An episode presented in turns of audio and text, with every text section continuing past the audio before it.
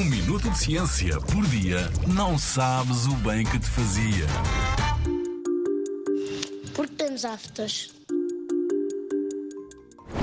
Já alguma vez tiveste uma espécie de bolha branca nas gengivas, lábios ou língua?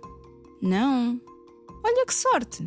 É que são bastante incomodativas, doem e ardem, mas são geralmente inofensivas. Falamos de aftas, que são feridas ou lesões redondas ou ovais e achatadas. As aftas podem aparecer em grupo ou isoladas, de cor branca ou amarela no centro, com as extremidades avermelhadas. As causas podem ser várias, desde mordeduras acidentais até à escovagem dos dentes com demasiada força.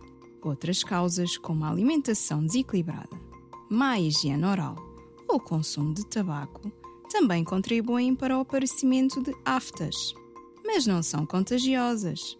Assim como aparecem, também desaparecem naturalmente sem tratamento, passados cerca de 7 dias.